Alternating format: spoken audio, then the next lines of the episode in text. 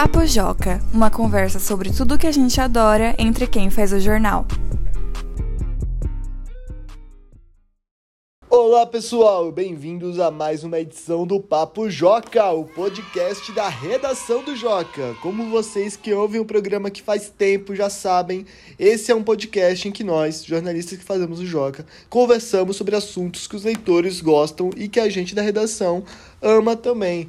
Eu sou o Felipe Salles, editor de conteúdo do Joca, e eu estou aqui com a nossa estagiária de jornalismo, Larissa. Oi, Larissa. Oi, Fê. Oi, pessoal. Você tá bem, Larissa? Eu tô, e você? Eu tô muito bem também. Então, o tema de hoje é bem interessante. Nós vamos falar sobre esportes diferentes. Esportes que você não conhece ou que talvez conheça, mas que não são os esportes normais, tipo futebol, basquete, essas coisas. Agora vamos ouvir um áudio enviado por um ouvinte do Papo Joca falando sobre esportes diferentes que ele gosta. Meu nome é Davi, minha idade é 10. A queimada russa funciona assim: é, só tem uma bola de queimada e você joga na pessoa. Uma pessoa agarrar, você fica sen sentada na, na estante ali e uma outra pessoa queimar a que queimou você, você volta pro jogo. Mas tem outra versão também. Aí quem sobreviver, por último, ganha. É isso aí. Agora eu quero saber, Lari, me diz um esporte diferentão que você acha da hora. Bom, tem um que eu descobri recentemente e o nome dele é um pouco contraditório. Não sei se vocês conhecem, é o pato. Você já ouviu falar dele, Fê? Nunca ouvi falar, mas imagino que envolva patos. Então, é aí que tá. Não. Esse esporte, que é um esporte equestre, ou seja, que é praticado com cavalos, ele é considerado um esporte nacional da Argentina, principalmente Buenos Aires, capital do país. Basicamente, se a gente for falar de uma maneira mais simples, é um basquete, só que montado em cavalos. Os dois times competem para ver quem marca mais pontos no aro do adversário. O aro é tipo uma cesta e pato é o nome da bola de couro em que as pessoas usam nesse jogo. Basicamente é isso. Você vai fazer várias manobras arriscadas, jogar o pato, ou seja, a bola muito alto, só que isso se equilibrando em cima de um cavalo, sem poder cair, claro, e interagindo ali com o seu time. Aliás, se a gente for parar para pensar, isso é, também é o mais próximo que a gente tem do quadribol, né? Exatamente, é o mais próximo que a vida real tem do quadribol. Você, ao invés de montar uma vassoura voadora que não existe, você monta no cavalo e aí você fica com a bola e tem que passar por aros igual tem no quadribol. Ou seja, Exato. é o meu novo esporte favorito. Trabalhando com a realidade, vassoura, não temos cavalos? Sim, então. Vamos fazer isso. Eu adorei esse esporte. Mas não é tão legal quanto o Extreme Ironing. Você sabe o que é isso? Não. É um esporte radical, não é para qualquer um, onde você tem que passar roupa de formas muito radicais. Então, passar roupa, você sabe, é pegar o ferro de passar e passar por cima da roupa para deixar ela lisa, né? Deixar ela sem regiões amassadas. E aí, os competidores, é, quem vence? Quem passa a roupa do jeito, do jeito mais radical.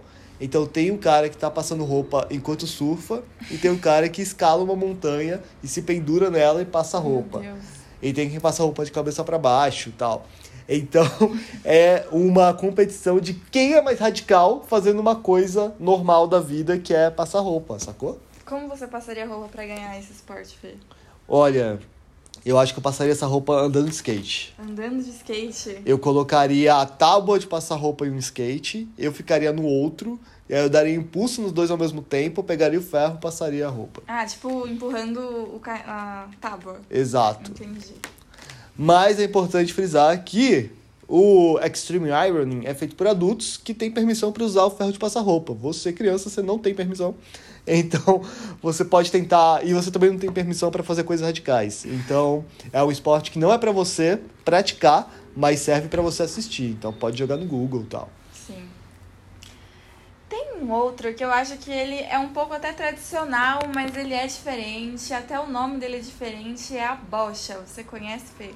Ah, eu conheço a bocha, Lari. É mais conhecido, né? Esse é um queridinho. A bocha, alguns indícios, não, não podemos dizer ao certo, contam que ela surgiu na Grécia e no Egito Antigo e depois veio se tornar um esporte oficial na Itália. Basicamente, a bocha lembra muito boliche, só que tem algumas diferenças. Ela pode ser jogada em uma superfície plana ou até no gramado também, lembrando um pouco um golfe. É aquilo, para iniciar a partida uma pessoa joga a bola, que é o bolim, e aonde o bolim ficar, vai ser onde você vai precisar acertar. Ou seja, você vai jogar várias bochas, que são as bolas do jogo, para tentar acertar esse bolinho. Eu disse, gente, realmente parece muito boliche. Mas aí que entra os concorrentes. Você vai precisar também afastar as bolas dos adversários para impedir que eles ganhem o jogo antes, ou seja, que eles acertem o bolinho. Hum. Ganha quem atingir a bola primeiro. Mas esse, a bocha, talvez não é tão interessante. Talvez seja mais interessante, né, na verdade. Mas tem a corrida de bolinha de gude. Você conhece a corrida de bolinha de gude? Se for a clássica, que a gente brinca na infância, É exatamente isso, só que ela é profissional. Então eles montam grandes aparatos, grandes pistas de bolinha de gude e lançam duas bolinhas pra gente descobrir qual é a vencedora, qual que vai descer mais rápido. caraca. Como uma bolinha de gude desce mais rápido que a outra bolinha de gude que tem o mesmo peso dela, eu não faço a mínima ideia. Mas eu acho muito divertido acompanhar as bolinhas disputando pra ver quem fica em primeiro lugar ou em último lugar. É alguma técnica dos dedos, né? Na hora de lançar, dedo né? É, Na hora de lançar a bolinha. sim. Inclusive, se você jogar no YouTube, você vai encontrar vários e vários e vários campeonatos de corrida de bolinha de gude. Eu adoro. Eu amava colecionar bolinhas de gude porque eu acho elas lindas, assim, sabe aquelas que tinham Uhum. uma- um brilhinho, meio galáxia. Era muito legal colecionar. Mas você jogava a bola de gude? Ah, sim. Mas era mais- eu gostava mais de ter as bolinhas do que jogar. Mas você jogava a bola de gude valendo? Ah, era uma coisa mais ou menos, assim, só pra tentar bater na do outro. O que acontece? Na minha época, Ah, você perdia as suas pro adversário. Exato. Não, eu não colocava as minhas em jogo. Eu Olha. Muito possessiva. eu lembro que era uma coisa assim que eu sofria muito. Que eu ganhava as bolinhas de gude dos meus pais, eu ia pra rua, pra rua brincar com os amigos, e aí eles ganhavam todas as minhas bolinhas, eu perdia todas as bolinhas de gude que eu acabei de ganhar. E aí eu ficava sem nenhuma bolinha de gude, e eu tinha que ir lá ganhar mais, comprar outras pra poder tentar recuperar as bolinhas de gude que eu tive anteriormente, assim. O drama de Felipe, perdeu tudo. Isso acontecia também com o bafo. Conhece o bafo? Não, Não? não. O bafo consiste em você pegar figurinhas ou cards, Ah. colocar na mesa ou no chão, e aí você Bater. bate com a mão, Uhum. e aí tem que virar a figurinha, e aí quem vira a figurinha fica com a figurinha pra si. Ah, eu chamava de bater card. Bater card. É, bafo, não conhecia. E você conheceu o Tazo. Não. Tazo?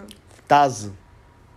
O Tazo é o seguinte, o Tazo, ele vinha de brinde em salgadinhos e, outros, brinque e outros produtos, tal, em brinquedos, tal.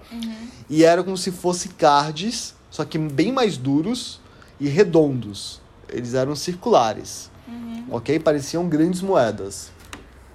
E aí você aplicava a mesma lógica do bater cartão ou do bafo na briga de cards, de tazos, aliás. Você empilhava todos os tazos, e aí você tinha um batedor de tazo, que era um tazo só que de plástico, bem mais duro, e aí você pá, batia nele. E eles faziam um efeito de alguma coisa dentro deles, assim, Uhum. sei lá, que fazia um efeito que todos eles pulavam, E você pegava tudo. e os que viravam, você ficava com eles. Nossa, então era tipo um coringa pra bater card, né? Exa Não, mas calma aí.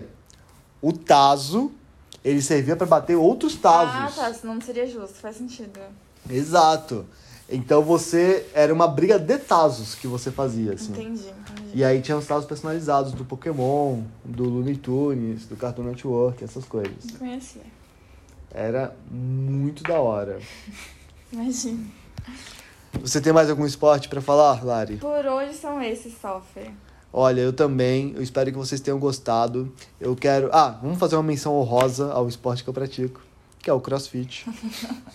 Há controvérsia, se Há é um contra- esporte ou não. Você tem que deixar claro. A controvérsia se é um esporte e a controvérsia se eu pratico, porque eu vou muito raramente pra lá. O que é praticar, né? O que é praticar?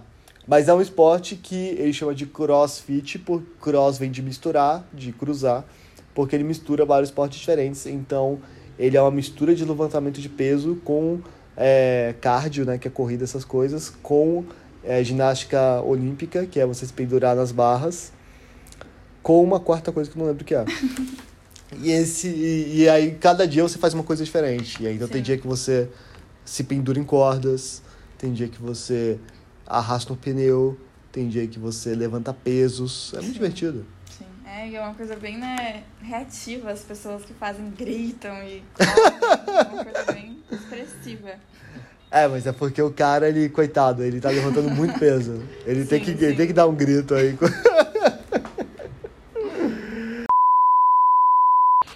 Está terminando mais um episódio do Papo Joca. Os avisos finais é o seguinte: você pode entrar no nosso site jornaljoca.com.br, que lá tem várias reportagens sobre assuntos muito interessantes, várias coisas, tudo que você quiser saber. Se você pesquisar no jornaljoca.com.br, você vai encontrar pelo menos uma reportagem bem bacana, um texto bem da hora falando sobre esse assunto. Então, corre lá. E você pode participar do Papo Joca.